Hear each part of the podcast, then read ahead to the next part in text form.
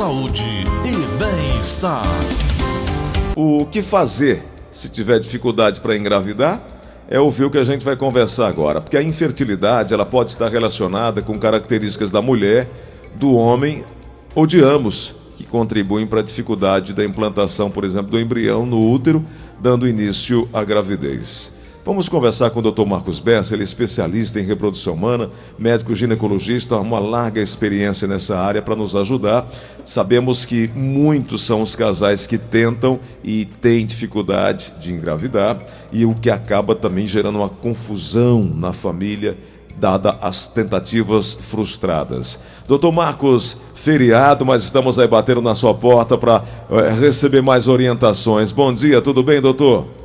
Bom dia, Gleison, tudo bom? Como vai? Prazer estar aqui com vocês. Muito obrigado por nos atender. Doutor Marcos, eu falo que às vezes a dificuldade não é só da mulher. Muitas, muitos homens, dado também a, a, o machismo, entre aspas, acaba culpando a mulher por não estar conseguindo engravidar. Mas muitas vezes a dificuldade não é só da mulher, ou da mulher e do homem, ou só do homem também. Nesses casos, doutor, uh, o que é que pode ser feito na, eh, na, no caso da dificuldade para engravidar? O que é que pode fazer, eh, além de procurar um ginecologista e um urologista para diagnosticar a causa dessa, dessa não gravidez? Primeiro é manter a calma e buscar a orientação de especialistas, doutor? É, Gleison, quando você percebe que já tenta alguns meses e não consegue, então você deve procurar. A o tempo de espera varia inclusive com a idade feminina. Quanto maior a idade feminina, mais menor deve ser o tempo de espera para procurar ajuda e investigação diagnóstica. No caso, o casal você tem exames femininos e exames masculinos. O exame básico masculino é o espermograma, mais algumas alterações é, hormonais que você pesquisa e um ultrassom para avaliação de varicocele, que é uma dilatação nas veias do testículo. Então você tem investigação básica masculina, 1, um, espermograma, 2, dosagens hormonais, 3, é, ultrassom testicular para avaliação dos vasos testiculares. Com isso, você tem uma avaliação e aí se o espermograma tiver alterações de movimentação de espermatozoides, ou de quantidade de espermatozoides, você pode recorrer a mais detalhamento, como investigação genética masculina e outros exames, outros espermogramas mais aprofundados, mais especializados. Uhum. Doutor Marcos, é, algum tempo atrás, é, pesquisadores brasileiros é, divulgaram na, na revista The Lancet o primeiro transplante de útero de doadora morta que resultou no nascimento de um bebê. Essas notícias, eu lembro a época, isso 2018, 2019, elas causaram um, um, assim, uma revolução no meio científico.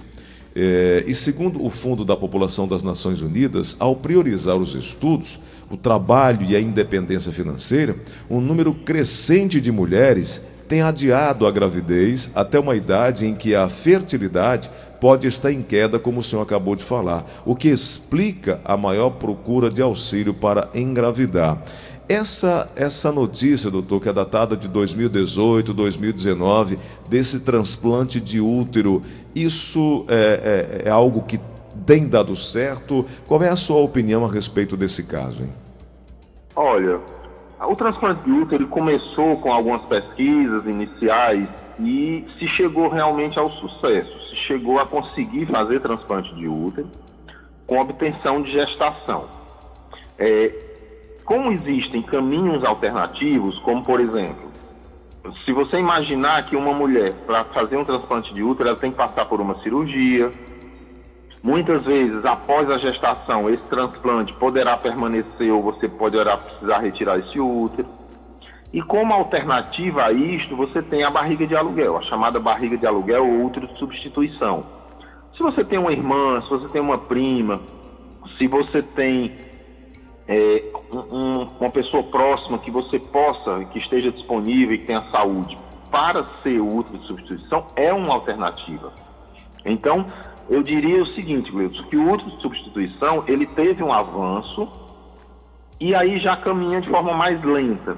Por quê? Porque como o objetivo era conseguir gravidez, você, tendo outros mecanismos alternativos, é aquela história, quando você tem um único caminho a seguir, todos os esforços vão em função desse caminho. Quando você tem alguns caminhos distintos, as, eles, os esforços se dividem. Então, sendo objetivo, transplante de útero veio, cresceu, se estabeleceu, mas no momento ele não está numa fase de tanta empolgação por parte das pesquisas. Uhum. Entendi. Doutor Marcos, desde o primeiro bebê de proveta, acho que o nome dele era Luiz Brown, em 78, mais de 8 milhões de crianças já nasceram no mundo graças às técnicas de reprodução assistida. Doutor, pode acontecer de no futuro haver mais nascidos por fertilização in vitro do que pelas vias normais? Eu acho improvável, Gleudson. Eu acho improvável porque a taxa de nascimento continua muito alta. Né? Eu acho que é, se você pensar, por exemplo, qual é o percentual na população de casais com dificuldades? Chega a 20%.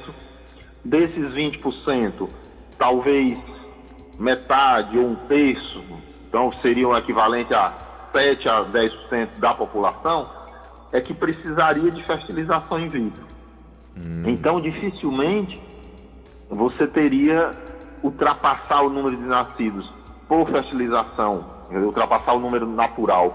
Eu acho que continuará o natural. Eu acho que cada dia mais há uma popularização dos métodos, melhor acesso aos métodos de fertilização in vitro, e você vai acabar tendo realmente uma população maior, vai crescer população que nasce de fertilização in vitro, porque há uma tendência de você adiar a gestação. Cada dia mais as mulheres estão engravidando aos 40, aos 50. Exato. Então, é natural e é esperado que o número de bebês nascidos de, em fertilização in vitro aumente muito, mas não vai ultrapassar o natural, certamente que não.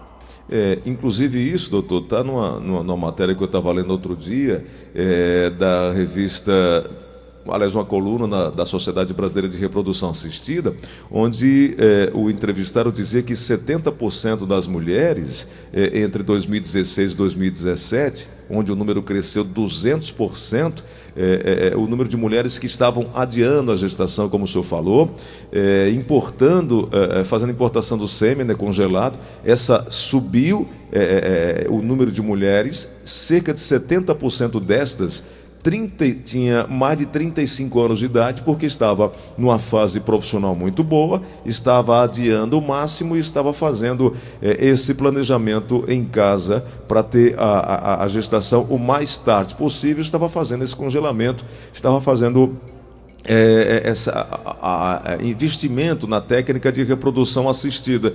Por isso que eu estava aqui perguntando para o senhor se isso era uma tendência, essa tendência aumentar ao ponto de superar a a fertilização in vitro do que pelas vias normais.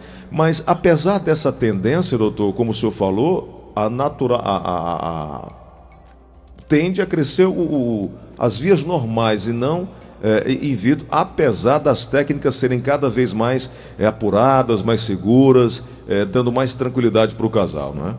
Sem dúvida, sem dúvida que vai aumentar, mas o natural deve permanecer, né? Doutor, é, em relação a o que o casal precisa ter em mente um diagnóstico precoce, principalmente para aumentar as chances da gestação e nascimento de bebês saudáveis, esse diagnóstico pré-implantacional, principalmente para quem vai fazer é, essa reprodução assistida, implantar os embriões é, e tudo mais. Esses exames, esse cuidado, ele dá uma, uma condição, uma segurança maior para o casal? Ah, bastante. Assim, o, o PGT ou PGTA são siglas que denominam o chamado teste genético pré-implantacional. É muito importante. Ele possibilita duas coisas, duas vantagens grandes. Primeiro, você evitar o nascimento ou diminuir o risco de nascimento de um bebê com síndrome de Down uhum. ou síndromes outras. Isso é um ponto. O outro ponto é que existe uma queixa muito grande da, da baixa taxa de sucesso dos tratamentos de fertilização in vitro. Porque muitas vezes você está colocando embriões no útero que não vão implantar. Se você não fizer o teste genético, aumenta o número de embriões a ser colocados no útero e que não vão implantar por condições genéticas deles. Se você faz o teste genético antes, é, previamente você já sabe que embriões vão implantar, Que embriões não têm chance de implantar, aqueles que não têm chance de implantar permanecem congelados, então eles não vão ser colocados no útero. Então, uma mulher tem quatro embriões, por exemplo, e você faz o teste genético, você descobre que só dois são realmente bons, com capacidade de fertilização, é, de implantação e crescimento no útero. Então você já deixa os dois que não são normais e dá prioridade àqueles dois que são de fato normais, aumentando a chance de gravidez da mulher e aumentando a efetividade do tratamento. Uhum. Doutor, outro dia também estava vendo que há um método que deve estar sendo já é, popularizado, eu não sei se o nome está correto, é, é Time Lapse Imagine, onde o embrião é colocado em incubadora que o, que o fotografa a cada, a cada 10 minutos para monitorar o seu desenvolvimento. É, essa técnica já está aqui, está dando certo? Essa técnica já tem em Fortaleza, sim. Uhum. E é o time-lapse, que é exatamente uma incubadora que consegue ver os embriões é, ato contínuo, com mais frequência. Isso. Então, ela realmente ajuda. Não é que ela mude o destino do embrião, não muda, mas apenas ela permite você ver melhor o desenvolvimento daquele embrião. Uhum. Então, ela existe, existe, está disponível sim pra, em Fortaleza. Pois é, é, até bem pouco tempo não tínhamos aqui em Fortaleza essa técnica, mas agora já existe, já está já tá de fácil acesso. Isso, não é, não é tão de fácil acesso, mas existe. Porque, na verdade, assim, no Brasil inteiro ainda existem poucas incubadoras dessa, dessa natureza. Né? Então, a, a, não é algo tão novo, quer dizer, tão, nem tão antigo, é recente, deve ter, os timelapses deve ter aí cinco anos, então ainda está popularizando, é, é, disseminando o uso e aos poucos, à medida que qualquer técnica nova, à medida que ela aumenta a frequência de uso, você acaba diminuindo o custo de investimento, que é caríssimo uma incubadora dessa, na casa de milhão, então é realmente um, um, um muito importante, mas demanda tempo para todas as clínicas conseguirem se adaptar. À medida que você aumenta a frequência de uso, você facilita o acesso sem dúvida. Doutor, então, como a gente está caminhando, eh, eu posso dizer que daqui a pouco a gente vai ter a condição de projetar, de acompanhar, prevenir doenças, é, é, pode ver se a, o bebê vai ser louro, se vai ser alto, se vai, ser olhos, vai ter olhos azuis, ou, ou é um exagero da minha parte? Na verdade, Gleudson, o, o, limite de capacidade da ciência de detectar essas, esses dados é, é, ilimitado, né? Agora, demanda tempo. O, hoje a gente consegue dizer se o bebê vai ter síndrome de Down ou se não vai ter, e outras síndromes tantas. Hoje a gente consegue é, dizer, detectar vários genes associados às doenças, que é o que chamamos de é, é, pesquisa de doenças monogênicas, como fibrose cística, anemia falciforme, riscos oncológicos, riscos de alguns cânceres. Então, esses painéis de genoma, eles só aumentam, só aumentam a, a possibilidade de você usá-lo é, na prática, na pesquisa em um determinado embrião. Algo que, por exemplo, escolher a cor do olho ou modificar o genoma é um outro passo. Quer dizer, um passo é você detectar o genoma daquele embrião, você saber que ele tem ou que ele não tem um determinado dado. O outro passo é você, sabendo que ele tem esse dado, poder consertá-lo, modificá-lo. Esse já é um passo mais avançado, mas certamente a ciência vai chegar lá, não num espaço tão curto de tempo, mas vai chegar lá sim. Doutor, até bem pouco tempo imaginávamos que a idade era algo importante apenas para a mulher, né? Ela tinha uma reserva definida de óvulos e o envelhecimento iria reduzindo a qualidade, a quantidade, deteriorando-se ali pela eh, qualidade ao passar do tempo. Depois entendemos que a idade também ela é, é fundamental para o homem. É, como é que o senhor avalia e que o homem precisa ter é, entendimento do seu período uh, de fertilidade, assim como a mulher, ou, ou, ou isso não há uma relação direta? Olha, o impacto da idade ela é superior na mulher. Então, o impacto muito mais na mulher, tendo em vista que a mulher só vai produzir óvulos até 45, 50 anos. O homem produz espermatozoides a vida inteira, até os 70, 80, se ele for saudável. Mas tem uma idade que cai essa qualidade? Bem, a partir dos 40 anos, 45 anos, a idade cai, a, possibilidade, a possibilidade uhum. de alterações genéticas aumenta. Então, é verdade que a idade impacta sobre o homem, mas o impacto realmente se faz maior sobre a mulher. Uhum. Perfeito.